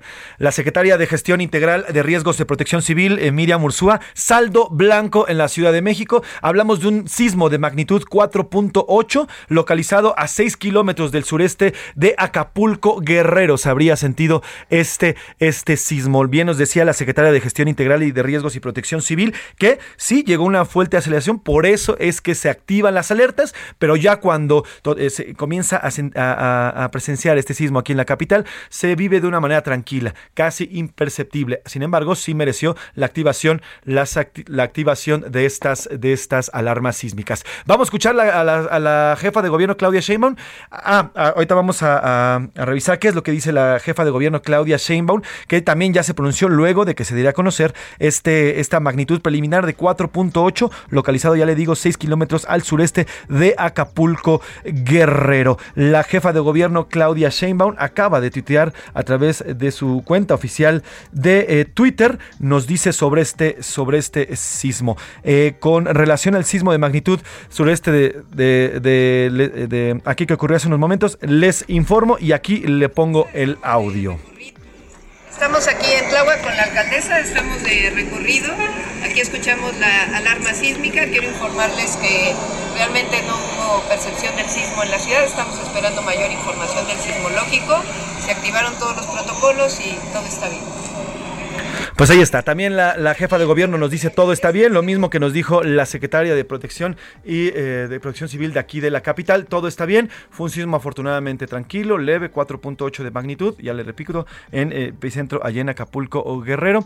Y las calles todavía continúan pues eh, llenas de gente. La- las personas continúan en las calles luego de esta evacuación. Estoy viendo imágenes en este momento de la plancha del Zócalo Capitalino. Iremos a Acapulco Guerrero a ver, a ver qué nos dice. Vamos a ir con, con Alan con Alan Rodríguez, quien se encuentra en la Ciudad de México, aquí en la capital. Ahorita nos dicen exactamente en qué zona, porque están eh, también recorriendo nuestros motos reporteros. Vamos a la zona centro con Alan Rodríguez. Alan, cuéntanos qué estás viendo. Buena tarde. Nosotros nos encontramos en el Parque Lázaro Cárdenas sobre el eje central Lázaro Cárdenas. Al momento en este espacio se estaba llevando a cabo una actividad conocida como la Central de Abasto en tu colonia. Con motivo de la cuaresma en este punto les estaban trayendo pues algunos mariscos y productos frescos del mar para la venta. Sin embargo, las actividades inmediatamente se suspendieron al momento en el que comenzó a sonar esta alerta sísmica a través de los altavoces de este espacio. Invitaron a todas las personas, tanto que estaban aquí en esta actividad como de la zona cercana, a evacuar los edificios e inmuebles y resguardarse en la zona segura. Afortunadamente, no se registró ninguna persona con lesiones, únicamente algunas crisis nerviosas. Sin embargo, estas fueron atendidas inmediatamente y en estos momentos ya la situación está controlándose, volviendo a la normalidad. Lo único que tenemos ya es que esta actividad prácticamente llega a su final con esto. Perfecto, Alan, pues estamos pendientes y gracias por el reporte. Buena tarde. Continuamos al pendiente. Buenas tardes. Alan Rodríguez, ahí, en, las, en- ahí en, en la zona centro de la ciudad. El gobernador de Oaxaca, Alejandro Murat, se encontraba en una reunión y también allá, ya le decía, en el estado de Oaxaca se percibió este sismo y esto fue lo que dijo luego de eh, también sonar las alarmas allá en ese estado. Ante el sismo registrado en Chilpancingo, le informo a la población que hemos activado todos los protocolos de protección civil para evaluar que no haya daños en el estado de Oaxaca. Seguiremos. Así está, están evaluando también en el estado de Oaxaca. Mientras tanto, aquí regresando a la Ciudad de México, ya también la Secretaría de Protección dice que continúa con la evaluación de eh, eh, cualquier tipo de riesgo que existía en todas las alcaldías. Las 16 alcaldías se están poniendo en eh, contacto con la Secretaría de Protección Civil y de, de Riesgos aquí en la capital para notificar que hasta ahora, y ya no lo decía aquí y lo escuchó primero aquí en la una, saldo blanco luego de este sismo apenas perceptible en la capital. Ahorita vamos a ir a Acapulco Guerrero. Las comunicaciones están un poco truncadas como ocurre después de cada sismo que todo el mundo agarramos el celular, tratamos de comunicarnos con nuestro familiar. eh, bueno, pues están un poco difíciles. Estamos intentando comunicarnos allá a Acapulco Guerrero, donde sí se percibió, donde se percibió fuerte. Iremos para allá, porque además, ojo, hay gente que ya viajó para Acapulco en miras a este puente. Hay gente que ya está ahí en, Acapulco y, sufrieron este, este sismo que, eh, nos, eh, que ocurrió esta tarde cerca de la una con 54 minutos. Vamos a seguir recorriendo la capital, eh, vamos a seguir recorriendo los estados, porque le decía que este sismo. También se percibe en Puebla, en Oaxaca y aquí en la Ciudad de México. 4.8 de magnitud. No sé cómo usted lo haya vivido. En el centro, en la capital, aquí en la plancha, continúa la gente fuera, las oficinas co- continúan afuera. Hay un tráfico eh, sobre Insurgentes Sur y precisamente al sur de esta capital vamos con nuestro reportero Mario Miranda que tiene el reporte de lo que se está viviendo luego de este sismo eh, apenas perceptible aquí en la capital. Mario, ¿cómo estás? Buena tarde. ¿Qué tal, José Luis? Buenas tardes. Pues gran susto se llevaron aquí los mexicanos hace, un- hace unos momentos. Nos encontramos aquí afuera del Hospital López Mateos, donde nos habían informado que había una manifestación y al momento de llegar nos bajamos y empezó a sonar la alerta sísmica, por lo cual empezaron a evacuar a las personas del hospital, tanto como a doctores, enfermeros y pacientes y personas que venían de visita. Fueron un total de aproximadamente entre 200 personas las que fueron evacuadas de este hospital, el Hospital López Mateos, el cual se ubica en Avenida Universidad, casi esquina con Río Churubusco. La vialidad sobre Avenida Universidad, al momento de que sonó la alerta sísmica, se detuvo totalmente, los automóviles se quedaron totalmente parados a esperar pues a que se sintiera el movimiento telúrico, el cual no fue perceptible en esta zona, no se sintió. También comentarte que evacuaron también aproximadamente unas 100 personas de un laboratorio que se encuentra aquí enfrente del Hospital López Mateos. Esto aquí en la zona surponiente, en la avenida Universidad. Perfecto. Pues Mario, estaremos pendientes. Por favor, cualquier cosa que vaya ocurriendo por allá, hacemos contacto de inmediato contigo. Buena tarde. Buenas tardes, José Luis. Y precisamente vamos hasta Acapulco Guerrero. Vamos allá al epicentro de este sismo con mi compañera Carla Benítez, corresponsal de Heraldo Media Group. Carla, buenas tardes. Buenas tardes, José Luis. Como lo comentas, hace unos 10 minutos tembló aquí en Acapulco. Un sismo de 4.8 provocó que turistas que van llegando al puerto por el puente vacacional detuvieran la circulación en la avenida Costera Miguel, Mi- Miguel Alemán, mientras que comensales de los restaurantes de esta principal avenida pues también tuvieron que salir a las calles para resguardarse y evitar algún inconveniente. Sin embargo, te comento que hace unos minutos el flujo vehicular, tanto como de los transeúntes, fue normalizado. Hasta el momento, de acuerdo con las autoridades de protección civil municipales y estatales, no se reportan daños. Carla, tú que est- tú estás allá en Acapulco, ¿cómo lo sentiste? ¿Se, se- se sintió fuerte? ¿De qué magnitud lo percibiste? Eh, la verdad es que aquí el sismo se percibió de una manera eh, fuerte, ya que los edificios en los que estamos ubicados eh, se encuentran en una parte alta, lo que provocó que en cuestión de minutos, incluso segundos diría yo, pues se fue, fuesen evacuados todos los edificios aquí. Y te vuelvo a comentar, la circulación se detuvo durante varios minutos, ya que los hoteles y edi- edificios a, a lo largo de esta avenida se movieron de un lado a otro. Como recordaremos, el pasado 7 de septiembre Acapulco fue escenario de uno de los terremotos más grandes que se ha presenciado aquí en el puerto, por lo que tanto transeúntes como visitantes que se encuentran en el puerto, pues se resguardaron e intentaron, algunas personas tuvieron este, episodios de crisis, sin embargo los policías turísticos que se encuentran en esta zona atendieron a, a los que se registraron ciertos episodios. Carla- Sin embargo, no se reporta ningún incidente ni ninguna persona lesionada. Justo eso te iba a preguntar. Eh, Protección Civil de allá de Guerrero han reportado, no hay saldo blanco hasta ahora. Hasta el momento saldo blanco, José Pues Luis. estaremos pendientes, Carla, de los reportes que se vayan surgiendo allá en eh, Acapulco Guerrero con el recorrido que hagan las autoridades. Buenas tardes, Carla. Así está la zona también, allá en Acapulco Guerrero, donde ya hay vacacionistas que se encuentran eh, disfrutando de este puente largo que se va a vivir este fin de semana. Sintieron, se sintió fuerte allá en Acapulco, ya le decía, porque el epicentro fue ahí, 4.8 magnitud allá en Acapulco Guerrero, nos dice nuestra corresponsal, se sintió y se sintió fuerte. Afortunadamente, saldo blanco, las evacuaciones y todos los protocolos de seguridad funcionaron y solamente pasó de un fuerte susto. El tránsito en las principales zonas, en la costa Miguel Alemán, en la zona Zapichirín, en la zona de Acapulco Diamante fue detenido pues momentáneamente mientras el sismo mientras el sismo pasaba. Ahora vamos hasta hasta Puebla, hasta Puebla porque también allá se sintió este sismo con mi compañera Claudia Espinosa, corresponsal de Heraldo Media Group. Claudia, cuéntanos cómo percibieron allá el sismo, cómo lo sintieron. Buena tarde. Hola, te saludo con gusto desde Puebla. Pues como lo mencionas, las alarmas principalmente del Palacio Municipal en el Zócalo se eh, activaron justamente por este sismo. Se realizó un proceso de evacuación. Una situación similar ocurrió también en el Centro Integral de Servicios del Gobierno del Estado en la zona de Angelópolis, aquí en la capital. La realidad es que la percepción fue muy leve, lo que sí, pues la gente aplicó los protocolos de evacuación ante pues la activación de estas alarmas sísmicas. De acuerdo con las primeras autoridades de protección civil, pues la situación es está en calma y no se reporta ninguna afectación hasta el momento, aunque iniciaron los protocolos de revisión en edificios aquí en Puebla. Es el reporte que te tengo. Saldo blanco, saldo blanco, Claudia, allá en Puebla, ¿correcto? Saldo blanco es lo que se reporta de acuerdo con Protección Civil aquí en el estado. Gracias, Claudia Espinosa. Estamos en contacto. Te mando un abrazo. Igualmente, buena tarde. Ya hicimos recorrido, Ciudad de México, saldo blanco, Puebla también saldo blanco, Acapulco Guerrero, que donde fue el, epicentro, saldo blanco también, gracias a los protocolos y gracias a la atención. Ahora vamos con Carlos Navarro, nuestro compañero reportero que cubre la fuente en la Ciudad de México, que nos tiene más información sobre este sismo. Querido Carlos, buena tarde, cuéntanos qué hay de nuevo sobre este sismo. Buenas tardes, José Luis, te saludo con gusto a ti al auditorio. Te comento que la Secretaría de Gestión Integral de Riesgos y Protección Civil reportó que el sismo fue casi imperceptible, incluso no hay ningún daño que reporten hasta el momento. Incluso la jefa de gobierno, Claudia Sheinbaum, se encuentra realizando una gira de trabajo en la alcaldía Tláhuac. Ya llevábamos dos eventos y ahorita se dirige aquí a la avenida La Turba de cerca del bosque de Tláhuac. La mandataria ya subió un video en sus redes sociales donde reporta que no hay daños hasta el momento. Estamos a la espera de que se acerque a brindarnos unas declaraciones, pero al parecer, José Luis, comenta Protección Civil o comenta la jefa de gobierno y demás autoridades, hay saldo blanco después de este susto, de este sismo de 4.8 grados en la escala de Richter, José Luis. Bueno, pues traemos eh, muy de cerca, Carlos, por favor, cualquier cosa que anuncie o que diga la, la jefa de gobierno, enlazamos contigo, ¿vale?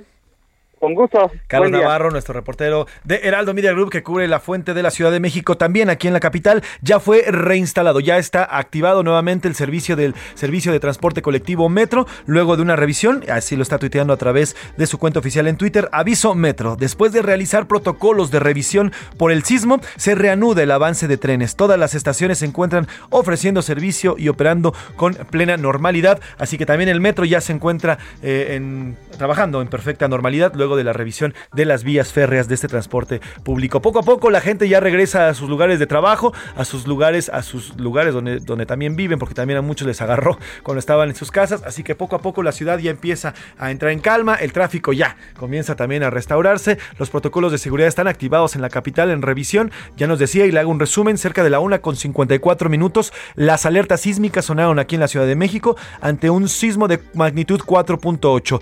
Tuvo, tuvo epicentro en Acapulco Guerrero, hay saldo blanco en Acapulco Guerrero, hay saldo blanco en Puebla también, donde también se percibió, saldo blanco también aquí en, en, la Ciudad de México, en Veracruz no fue perceptible, vamos a ir en unos minutos a Oaxaca para ver qué nos dicen, porque también allá se sintió. Aquí, antes que nadie, la secretaria de eh, Protección Civil de la capital, la secretaria de Riesgos y Protección Civil de la capital nos dijo saldo blanco, hay revisiones y nos explicaba que cuando llegó la intensidad, cuando llegó el movimiento telúrico a la ciudad, a los a los sensores se percibía fuerte, sin embargo ya cuando comenzó a, sentirse aquí en la capital, bueno pues fue totalmente de una magnitud baja, pero por eso se activaron las alertas sísmicas. Hasta este momento ya son 2 con 16 minutos, saldo blanco luego de este sismo en, eh, en la República Mexicana que se sintió en nuestro país. Si quieren, ¿les parece? Vamos a ir a una pausa. Vamos a ir a una pausa. No, vale, vale.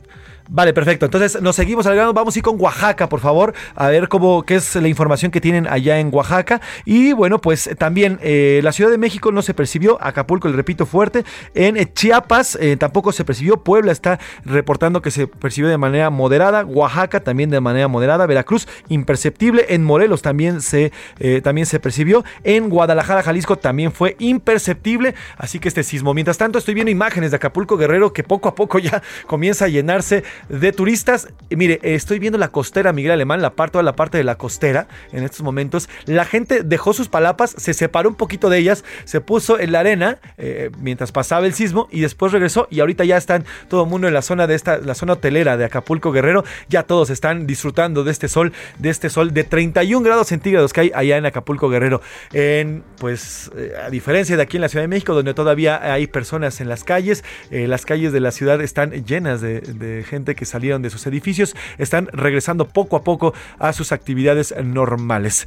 Vamos a ir, vamos a ir, vamos a ir a Catepec, a Catepec, Estado de México, con, con Ivonne Flores. Ivonne, buena tarde, cuéntanos cómo se está viviendo ahí en el Estado de México. Buena tarde. Hola, ¿qué tal? Buena tarde. Eh, mira, eh, yo estoy en Oaxaca. Oaxaca, perdóname, Ivonne, Oaxaca. Sí, ah, no te preocupes. Eh, mira, hace un momento pues sonaron las, las alarmas sísmicas aquí en el estado de Oaxaca. Por fortuna no fue perceptible, para muchas personas nos este pues nos agarró desapercibidos, eso sí como siempre, pero sonaron las alarmas y eso fue lo único que este por fortuna no, este, vuelvo a repetir, no fue perceptible aquí en el estado ni en alguna otra región de aquí del estado de Oaxaca. Y pues me parece que el sismo tuvo una magnitud de 4.8 al suroeste de Acapulco Guerrero y pues no, no tuvimos ninguna alerta más. Perfecto, bueno, pues eh, estaremos en contacto de, to- de todo lo que se escuche y todo lo que vaya saliendo por allá. Y cualquier cosa, co- cosa por favor, eh, nos eh, comunicamos contigo. Muchas gracias por tu reporte. Así es, muchísimas gracias. Te mando un abrazo. Bueno, pues ya escucharon que también ahí en Oaxaca tampoco se escuchó, tampoco se sintió de manera, eh, de manera perceptible, tampoco se sintió fuerte allá en eh, Oaxaca. Así que bueno, pues hasta ahora saldo blanco, luego de este sismo, el 18, así cerramos la semana con un sismo en, en, este, en esta República Mexicana. Así que, ¿qué le parece si vamos a otro tema? Y si sale más información, regresamos sobre el sismo. A la una, con Salvador García Soto. Y bueno, hablando de la capital y hablando aquí de la Ciudad de México, recuerde que este mes estamos celebrando y estamos recordando a la Ciudad de México a través, a través, a...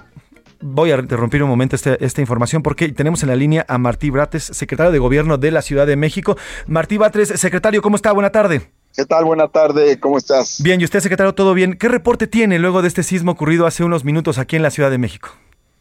Bueno, es un sismo al parecer de magnitud de 4.8, ubicado en su epicentro en Guerrero, en, en cerca de Acapulco. Eh, no se sintió prácticamente en la ciudad, tal vez un poquito en la zona centro, pero no tenemos reporte de ningún daño hasta ahora. Hemos tenido comunicación de varias regiones, no hay ningún eh, daño y se están efectuando los protocolos de revisión en el metro, en el metrobús y en el cablebús. Oiga, eh, ¿le han reportado alguna, solamente crisis nerviosa, que era lo que nos reportaban nuestros reporteros? Mm, De ahí en fuera nada más, ¿verdad? Saldo blanco en la Ciudad de México. afortunadamente más allá del susto que siempre da esta, esta, esta este tipo de situaciones, este no, no, no pasó nada, no, no tenemos ningún daño, ningún reporte de ningún daño. Ahora, secretario, Afortunadamente, Secretario, está la- funcionando ya la ciudad con normalidad. ¿las alarmas sísmicas sonaron eh, en tiempo y forma? Las alarmas sísmicas sonaron bien, están este, funcionando, pues el 98% de las alarmas eh, este, eh, estuvieron a prueba ya desde la vez pasada y, y sonaron eh, en toda la Ciudad de México. Perfecto, secretario. Bueno, pues estaremos al pendiente y qué bueno, qué bueno que hay saldo blanco. Vimos ahí en Palacio de Ayuntamiento que hubo una pronta evacuación, toda la parte del centro. La verdad es que funcionaron muy bien los protocolos. Sí, allá estuvo, la, ya me informaron que bajó la gente rápidamente y sin ningún problema, nerviosos, pero bueno, nosotros estamos acá en Tláhuac, vinimos a una gira con la jefa de gobierno, acá nos agarró, pues no el temblor, pero sí la alarma sísmica, pero afortunadamente no pasó nada y ya estamos funcionando con normalidad en la Ciudad de México. Le mando un abrazo fuerte a todas las familias, a ustedes, a todos. Seguimos adelante trabajando. Seguimos. Pues, pues gracias, secretario, por esta información y estamos al pendiente de cualquier cosa que se genere por allá. Buena tarde. Buena tarde y hasta pronto. Hasta pronto. Martí Batres, secretario de Gobierno de la Ciudad de México. Bueno, le decía, estamos celebrando este, este, este mes a la Ciudad de México y bueno, pues a colación, a colación del temblor, ¿qué le parece si escuchamos esta cápsula que nos, paró, nos preparó Priscila Reyes sobre el tema? Ya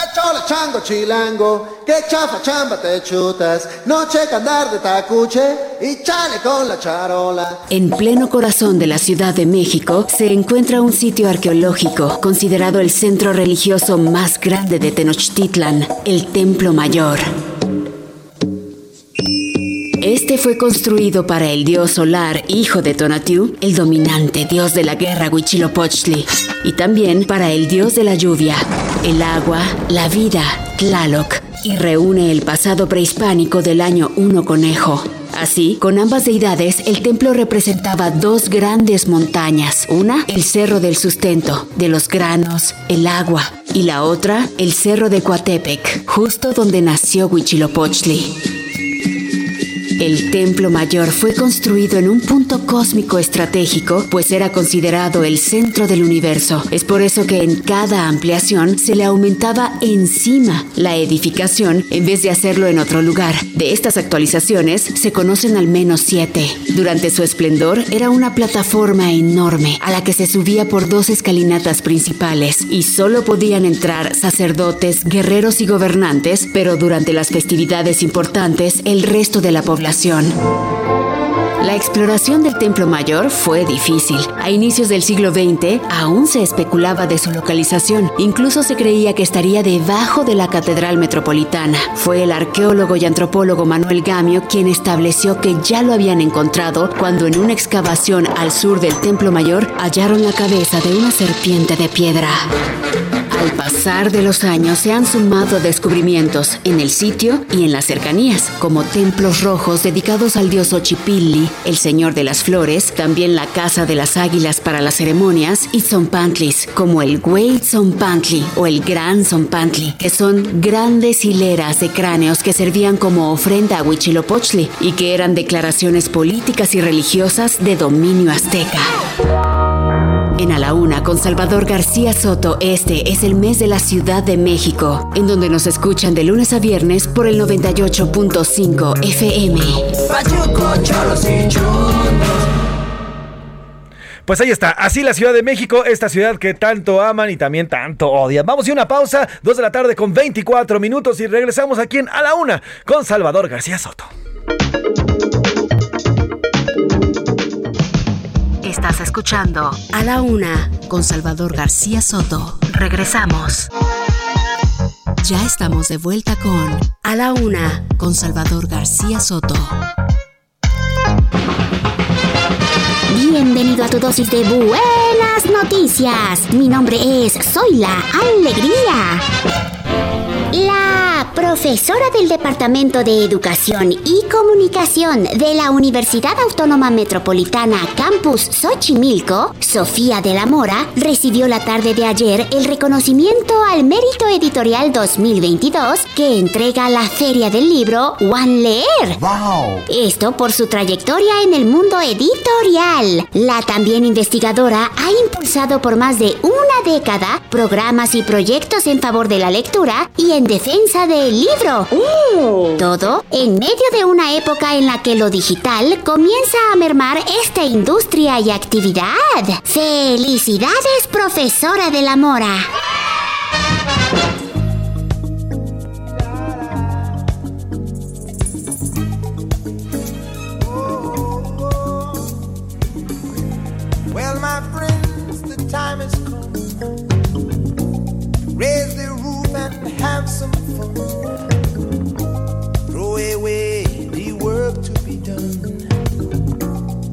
Let the music play on. Everybody sing, everybody dance.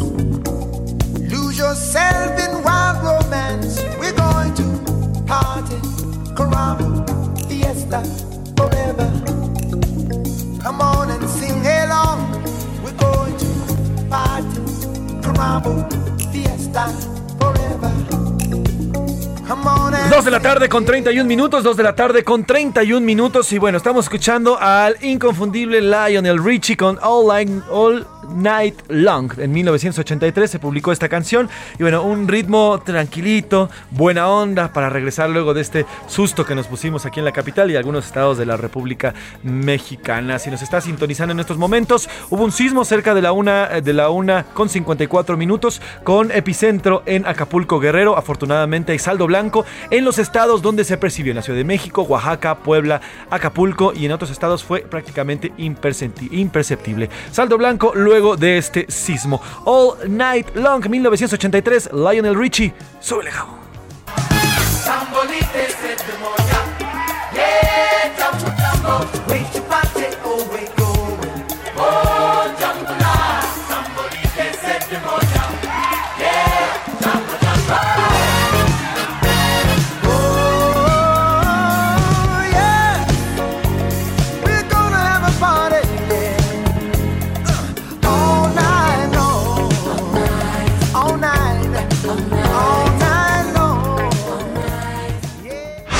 una, con Salvador García Soto.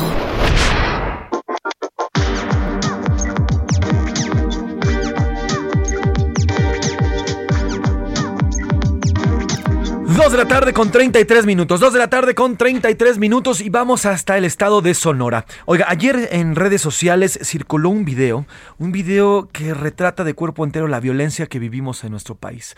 Se trata de un intento de secuestro que después derivó en un asesinato, pero la escena es de verdad cruda, de verdad macabra incluso. Es un padre de familia que va a recoger a sus dos pequeños, a sus dos hijos, una niña y un niño, y un comando armado llega para intentar secuestrar a este hombre.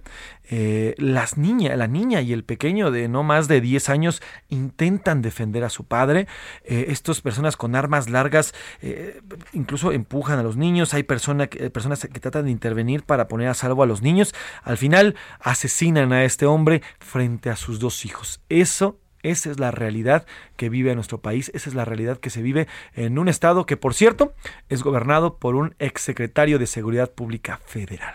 Precisamente vamos hasta Sonora con mi compañero Gerardo Moreno que nos cuenta qué fue, qué es lo que ocurrió exactamente con este video que circula en redes sociales y que, bueno, pues le ha dado prácticamente la vuelta a todo el país. Gerardo, ¿cómo estás? Buena tarde, cuéntanos.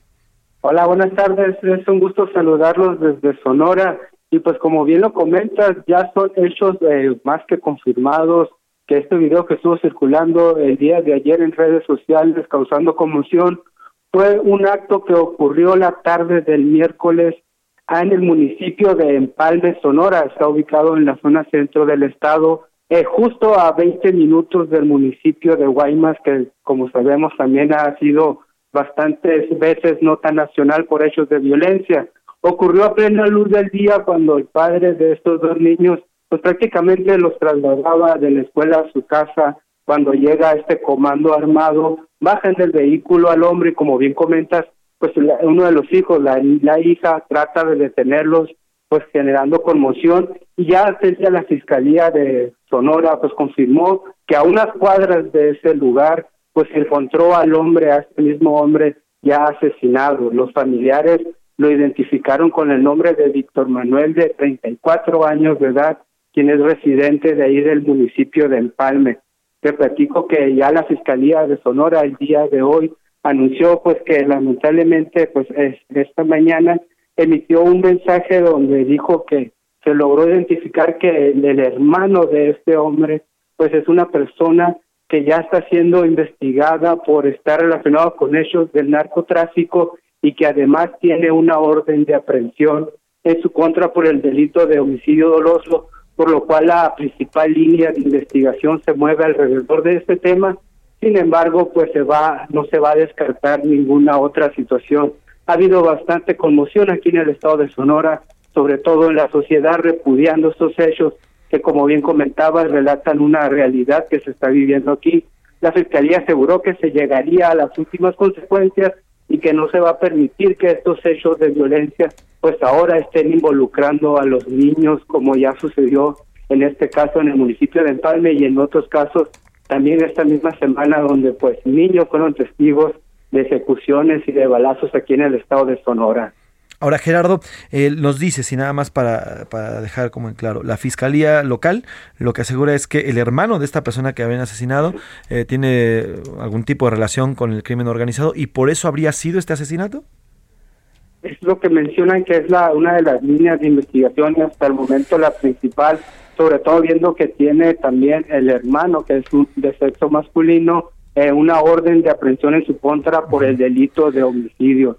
Entonces suponen que alrededor de esta situación está la investigación, pero no se descartará pues ninguna línea y pues sobre todo lo importante, como bien comentabas, que fue justo en pleno, pleno día en medio de la ciudad y pues con niños, mujeres, hombres transi- transitando por todas las calles.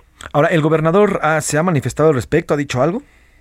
No, no ha dicho absolutamente nada. No, ha, no ha dado ni mensajes públicos, ni mucho menos eh, estuvimos revisando redes sociales y ni siquiera un mensaje por redes sociales se ha emitido. Tampoco la secretaria de Seguridad ni la fiscal de Sonora. Lo único que han hecho pues ha sido estos eh, comunicados y tweets oficiales, pero dar la cara no lo han hecho. Ahora, ante la crueldad de estas imágenes que de verdad son inauditas, ¿de verdad el gobernador no ha dicho nada? Nada. Nada. Vamos con otro tema también ahí, eh, querido Gerardo. Allá en la garita de Nogales, en Arizona, agentes aduanales detectaron y aseguraron 130 mil pastillas de fentanilo. Pero, ¿dónde las encontraron? Esta, esta nota que también está surgiendo allá en Sonora. ¿Dónde encontraron estas pastillas, Gerardo? Sí, fíjate que trasladándonos hacia la zona norte del estado, fue precisamente en la garita de Arizona, en Nogales, Arizona, pues donde elementos de la patrulla fronteriza encontraron 130 mil pastillas de fentanilo que iban ocultos en una olla de cocción lenta que llevaba a su interior el, platillo conocido como cochinita pibil. Estos mensajes los dio a conocer el encargado ahí de la, de la garita de la patrulla fronteriza pues eh, calificándolo como un método inusual de ocultación de droga, ya que no les había tocado este tipo de situaciones, y se nota en las imágenes que pues está la olla de cocción lenta con el platillo y levantas la parte de arriba de la olla y ahí van escondidas, bueno, eran dos paquetes de dos bolsas conteniendo las 130 mil pastillas de fentanilo, que sabemos que es una droga pues de alto valor eh, monetario ya en el mercado. Y así la situación en Nogales, pues viendo que se ha habido, eh, se comenta pues eh, que siguen los operativos de búsqueda de tráfico de drogas y ahora pues con este método inusual como lo califican ellos. Pues estaremos pendientes, ahora sí que fentanilo a la pibil, mi querido Gerardo, lo que, lo que se encontró allá en la, en la garita de Arizona. Pues te agradezco el reporte, eh, lamentablemente que te salude con estos temas, pero te mando un abrazo y que tengas buen fin de semana, Gerardo Moreno. Buen fin de semana para todos. Gerardo Moreno, eh, corresponsal, corresponsal allá en Sonora. Pues así voy a subir a nuestras redes sociales este video, este fuerte video, de verdad que nos hace preguntarnos qué demonios nos está pasando como sociedad. No puede ser que sigamos, que, que se viva este tipo de violencia en nuestro país y que no pase nada. Que no pasemos del el condenar, del el llegar a las últimas consecuencias, de haremos una investigación profunda, de, no pasamos de ahí. De verdad es increíble que esto siga pasando en nuestro país. Vamos a otro tema. A la una, con Salvador García Soto. Y luego de dos años de que la Pasión de Cristo, esta, eh, esta representación de la Pasión, que es una de las más grandes después de la que se hace en Jerusalén, bueno, pues eh, eh, se cancelara debido a la pandemia y que se llevara a cabo de manera virtual y con pocos aforos, pues por fin, por fin en Iztapalapa, aquí en la Ciudad de México, se va a realizar este año, este año, esta representación. Pues, Pues sí, va a ser el viernes 15 de abril y va a ser un gusto pues para todos los fieles y no nada más los fieles, sino las personas que vienen de visita nada más para verlo, ¿eh? porque es todo un show, usted ya lo sabe, eh, pasamos desde eh, cómo se escoge a quien va a representar los diferentes papeles, pero específicamente a Jesús y entonces va a estar muy interesante ver cómo regresan después de esta pandemia y de haberlo hecho de manera virtual. Nada más para que se den eh, un dato, la última vez que se realizó de manera multitudinaria, que fue en el 2019, acudieron un millón, un millón cien mil personas durante los tres días que dura esta pasión. Ahora, bueno, pues va a regresar luego de que el 2021 fuera de manera virtual. Jorge Almaquio, nuestro reportero, nos tiene el informe. Buenas tardes, Jorge. Gracias, buena tarde a los amigos de A la Una. Después de dos años de pandemia, vuelve la tradicional Pasión de Cristo en Iztapalapa a las calles con una celebración mixta. Tras realizar varias reuniones con el comité organizador de la Semana Santa, la alcaldesa Clara Brugada dio a conocer que la crucifixión y Via Crucis en el Viernes Santo de la 179 edición de esta tradición se realizará de forma presencial y todas las demás actividades serán televisadas. De esta manera, de esta manera, bueno, pues habrá presencia en la Macroplaza Huitláhuac y también en el Cerro de la Estrella. Ese día se realizarán actividades en, esta semana en la Macroplaza, en la iglesia de la Cuevita y el Via Crucis será llevado a cabo hasta el cerro como siempre se hace. Esto no significa que no haya riesgos de salud. Brugada Molina resaltó que pese a que las condiciones han cambiado con respecto a la pandemia de COVID-19 y que la Ciudad de México se encuentra en semáforo epidemiológico verde, buscan ser responsables ya que aún existen contagios y las aglomeraciones pueden dar lugar a una nueva ola de casos, tanto en Iztapalapa como en la capital del país, y por ello es que se tomó la decisión de que se lleve a cabo esta celebración de manera mixta. Amigos de la UNA, es el reporte que les tengo. Muchas gracias, Jorge Almaquio. Bueno, pues ya lo sabe, 15 de abril está esta Pasión de Cristo que regresa ya por fin, luego de la pandemia, eh, del semáforo verde que ya llevamos varias semanas. Seguramente para abril, pues ya estaremos hablando también de una mayor relajación de las medidas, pero siempre Sí. cuidándose. Y todos los eventos que ya están eh, pasando en la Ciudad de México, ya hay muchos conciertos que han estado realizándose en el Foro Sol, acaba de ser por ejemplo el de Foo Fighters en el Auditorio Nacional, diferentes presentaciones y este fin de semana que viene el Vive Latino, si usted recuerda, fue el último show antes de la pandemia que fue muy criticado a nivel internacional que sucediera eh, y que autorizara el gobierno de la Ciudad de México cuando estábamos apenas con esta explosión de la pandemia. Regresa ya este fin de semana, el, el año pasado tampoco se dio y va a ser eh, este fin de semana, el sábado y el domingo. No van a pedir pruebas COVID, de hecho, pero sí van a solicitar que la gente use cubrebocas y van a ver, pues ya saben, en los grupos de, de Vive Latino va a estar La Maldita Vecindad, va a estar Limp Bizkit, Banda MS, etcétera. Así es. Bueno, pues así están ya los eventos en la capital. Vamos a otro tema. A la una, con Salvador García Soto. Y bueno, en este espacio arrancamos, luego del sismo que vivimos eh, ya por, eh, por la mitad de este a la una, arrancamos este espacio hablando de esta iniciativa que ayer eh, la Cámara de Diputados aprobó, venía de la Cámara de Senadores, la cual prevé una especie de cobro previo por parte de las instituciones bancarias para que el patrón pague del salario del trabajador los, eh, los adeudos o los créditos que tenga relacionados con la nómina. Es decir, cuando un trabajador antes de percibir su salario íntegro, según esta iniciativa de aprobarse y de que pase porque fue regresada al Senado, eh, el patrón podría quitar la parte que representa el costo mensual o el pago mensual de un crédito y el resto ya se depositaría al trabajador. Esta, esta iniciativa ha provocado eh, pues de, todo tipo de comentarios, incluido la del presidente hoy en la mañana que dijo que si en caso de que pase en el Senado, él la, vot- él la vetaría. Pero ayer la discusión estuvo muy interesante. Se, dieron varios, eh, varios argumentos y uno de ellos lo dio el, diputado, el priista, el de Alfonso Guajardo, exsecretario de Economía, y a quien saludo con, em, eh, con mucho respeto. Eh, ¿Cómo está, diputado? Buena tarde. Saludarte, José Luis. Buenas tardes. Gracias a usted, diputado. Oiga, ayer usted cuestionaba en los alegatos que daba sobre este tema, pues dos cosas importantes. Una, que no estuvo convocada la Comisión Federal de Competencia eh, durante la discusión en la Comisión de Hacienda.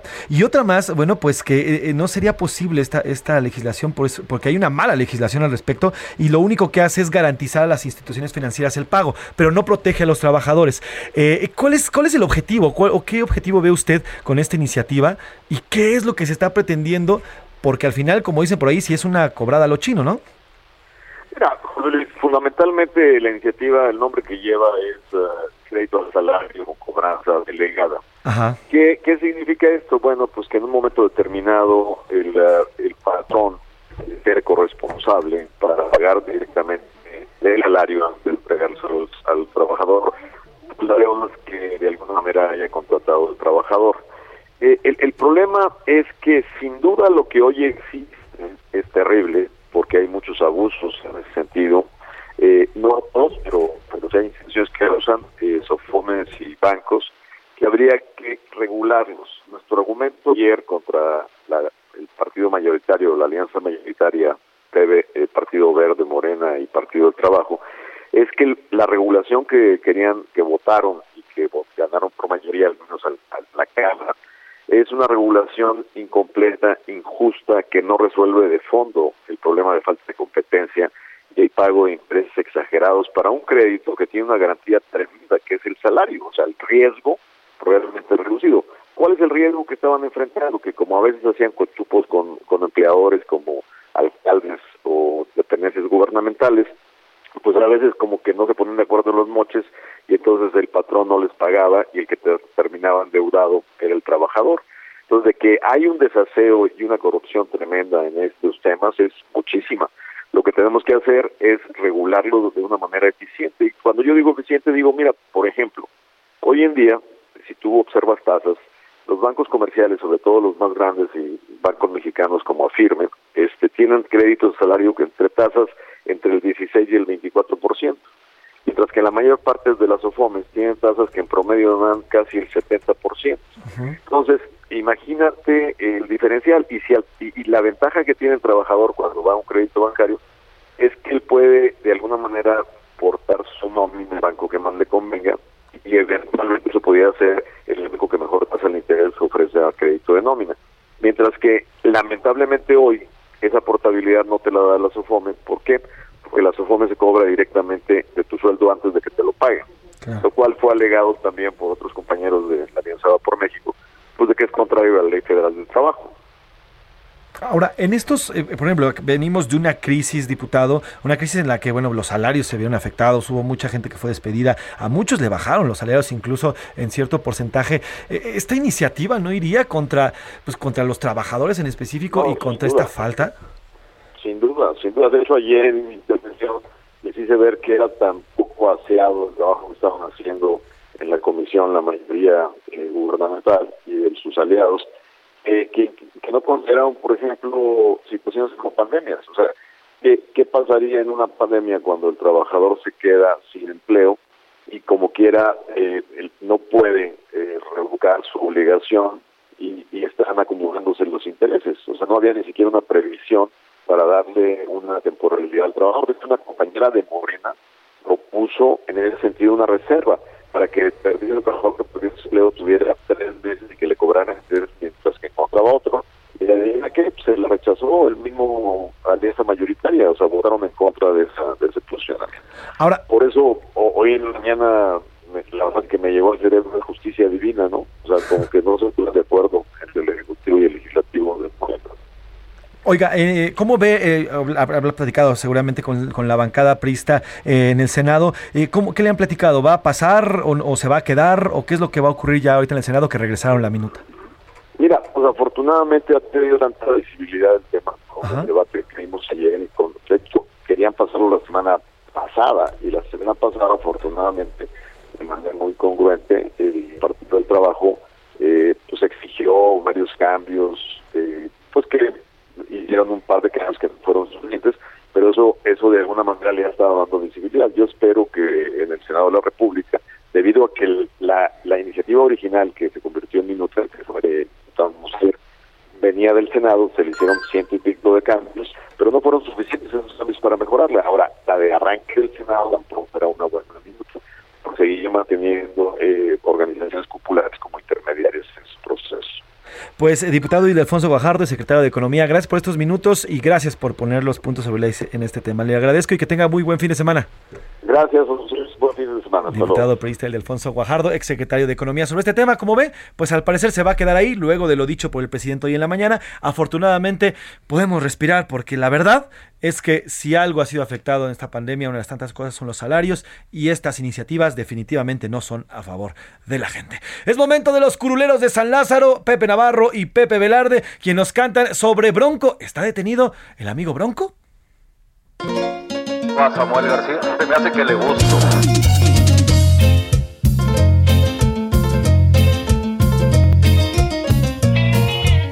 Cayó el amigo Bronco, que ya le dieron para atrás. A ver si así paran con el delito electoral. Todos vimos las fotitos, eso sí ya fue de más. Mientras le decían despacito, aquí te quedarás. Que persigan los delitos, esos de lo electoral. Por lo pronto ya se armó chismecito allá en Instagram